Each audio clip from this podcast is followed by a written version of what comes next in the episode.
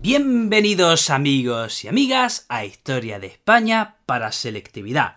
Tema 2, segunda parte. Mi nombre es Juan Jesús Pleguezuelo, soy profesor de Historia de Instituto y si tú eres estudiante de selectividad he creado este audio para ti, para que te ayude a prepararte el examen. Que me imagino que ahora mismo a lo mejor es principio de curso y estás relajado, pero bueno, cuando cuando te estreses, cuando eh, empiecen a apretarte los profesores, bueno, pues este audio te va a venir como agua de mayo. También, también, por supuesto, también mando un saludo y un abrazo a los opositores. Te recuerdo que si te gusta la manera que tengo de contar la historia, si te gusta la manera que tengo de ver la educación, puedes adquirir mi libro como una historia en Amazon. Te dejo el enlace en las notas del programa. Empecemos con el programa. Bueno, en el tema 2 de la primera temporada hablamos de la Hispania romana, de a modo general y hoy vamos a profundizar y nos vamos a centrar en qué es la romanización. Esto podría caer en selectividad, es muy importante.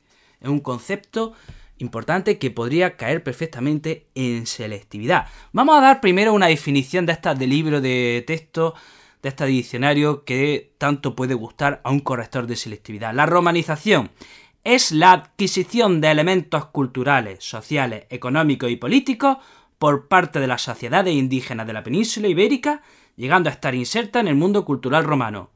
Toma, si, si, si esto te pregunta en selectividad, debes ponerlo así. Yo te lo voy a explicar con otras palabras.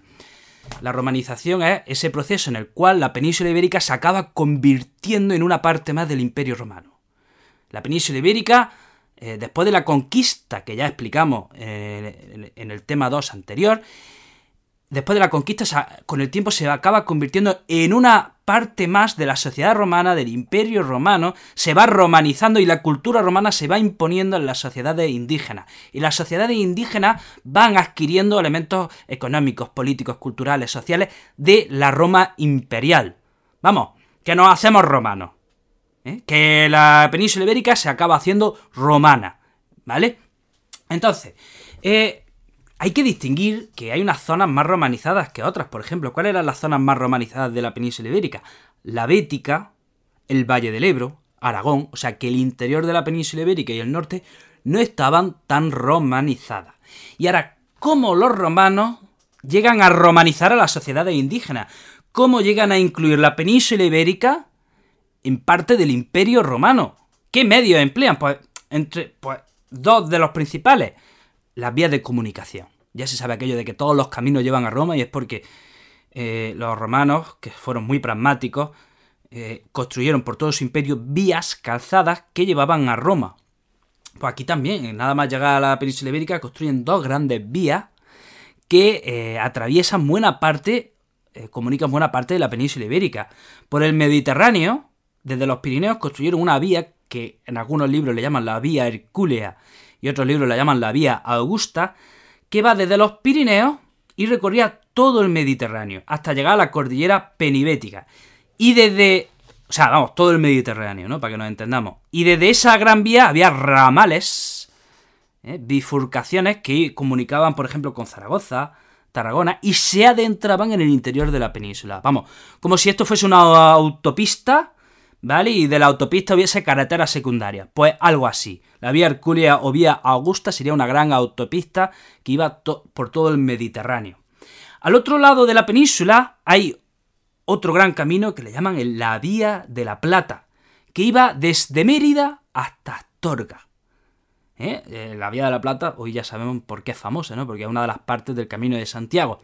Bueno, pues con estas dos vías, con estas dos grandes, entre comillas, autopistas, ¿vale? Cuidado, los autopistas no me lo pongan en el examen, ¿vale? Una manera de hablar. Con estas dos grandes vías, eh, pues ya tienes comunicada a buena parte de la península ibérica. Entonces, primer elemento para romanizar la sociedad indígena, para romanizar, para romanizar las sociedades indígenas de la península ibérica, las vías de comunicación. Repito, vía Hercúlea o Augusta y vía de la Plata. Vía Hercúlea va por todo el Mediterráneo. Vía de la Plata va de Mérida a Astorga. Segundo elemento, las ciudades. Las ciudades. Esto es fundamental también en la cultura romana. ¿eh? La ciudad es la unidad de la cultura romana, la unidad de difusión e integración de la sociedad romana. Hay que distinguir que en la península ibérica, antes de los romanos, pues ya había ciudades. ya había mm, poblaciones que podían ser calificadas de ciudades. Por ejemplo, Cartagonova, Gader, perdón, Gadir, o sea, Cádiz, Rodas, em, Ampurias, Sajunto. Todas estas eran ya ciudades pre-romanas. Luego los romanos fundaron otras ciudades como pueden ser Tarragona, Calahorra, Córdoba, Valencia, Pamplona. E, entonces, repito, hay ciudades preromanas que se acabarán romanizando obviamente y luego ciudades que son mm, pues que son que son nuevas fundaciones. ¿Qué pasa con las ciudades indígenas? Cuando los romanos conquistan la península ibérica, con las ciudades indígenas se clasifican en dos ciudades. Por un lado tenemos las ciudades libres y federadas. ¿Qué sucedía con estas ciudades libres y federadas? Pues que habían, habían ayudado a los romanos durante la conquista y ahora estaban exentas de pagar impuestos. Por ejemplo, Cádiz, Málaga. Y luego en las ciudades indígenas, pues hay ciudades indígenas que se, se, se, resistieron a, la ocupación romana y estas sí fueron sometidas a la carga tributaria. Le llaman ciudades estipenda, eh, uh, que me voy a estipendiarias. Repito, dentro de las ciudades indígenas tenemos las libres y federadas, es decir, las que colaboraron con la ocupación romana y que luego, pues, como premio, no tuvieron que pagar impuestos y además se gobernaban de forma autónoma. Y luego tenemos las ciudades estipendiarias que sí tienen que pagar impuestos porque se rebelaron a la ocupación romana. Bien, pero es que luego, disculpen, pero es que esto es un poco mm, eh, lioso. luego hay otra clasificación. Tenemos que dar otra clasificación según el estatuto romano. Según el estatuto romano, las ciudades podían clasificarse en colonia o municipio. Lo explico. Las ciudades de fundación romana para el ejército, por ejemplo, la, mayoría de las muchas de las ciudades que se fundan para muchas de las ciudades que se fundan por parte de Roma eran para el ejército. Les llaman colonias. Colonia. Por ejemplo, Emérita Augusta, o sea, eh, Mérida, Caesar Augusta, o sea, Zaragoza. Y luego están las ciudades indígenas que fueron promocionadas y ascendidas. Por ejemplo, y le llaman los municipios. Por ejemplo, Austúrica Augusta, Numantia, ¿vale? Repito, según el Estatuto Romano tenemos la colonia, que es de fundación romana para el ejército, y luego está el municipio, que son poblados indígenas que han sido promocionados. Y bueno, en la ciudad romana, ¿qué elementos principales tenemos? Pues tenemos eh, las dos calles típicas de la ciudad romana, una calle larga, larga, larga, larga, y luego otra pequeña que la corta de forma transversal, y esa calle larga, larga, larga se llamaba el Cardo, y luego la corta se llamaba el Decumanus. Eh, esto no creo que te lo pregunten en sextidad, pero te lo digo yo, ¿vale? Cardo y Decumanus, esas eran las dos grandes avenidas que caracterizaban a la ciudad romana. En cada ciudad, por ejemplo, había que tener un espacio para que la gente se encontrase, hablase, charlase, comerciase. Ese era el forum máximo. Por supuesto, cada ciudad tenía que tener un lugar para los que los ciudadanos mm, disfrutasen de espectáculos, se riesen, charlasen. El cine, no, el cine no, el teatro. El teatro. En cada ciudad solía haber un teatro. Las casas, las casas solían tener su patio. la mayoría de las casas, sobre todo las casas pudientes, tenían un patio interior. Eh, también las ciudades tenían una asamblea para elegir a dos alcaldes, a dos alcaldes, tenían también termas, ¿eh? o sea, eh, todos estos elementos se dan en las ciudades típicas romanas. Y bueno, los romanos pues, construyeron muchas infraestructuras por todo en su imperio. ¿Eh? Eran gente, repito, ya lo he dicho, eran gente muy pragmática, sabía solucionar los problemas que pudiesen encontrarse, no se arredraban y nos construyeron y nos dejaron todavía, nos han, dejado infraestructuras que han durado hasta hoy. Por ejemplo, el puente de Alcántara en Cáceres, el acueducto de Segovia, el faro de La Coruña. ¿eh?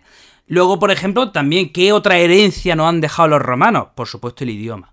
Ellos imponen el latín en la península ibérica y la mayoría de las lenguas eh, que se hablan hoy día en la península ibérica derivan del latín, o sea, el español, el gallego, del gallego que deriva el portugués, luego tenemos eh, el catalán, el valenciano, eh, o sea, fijaros qué herencia tan importante como es el tema del idioma. Pero ¿qué más nos dejaron los romanos? El derecho romano nuestro derecho actual está basado en los principios del derecho romano.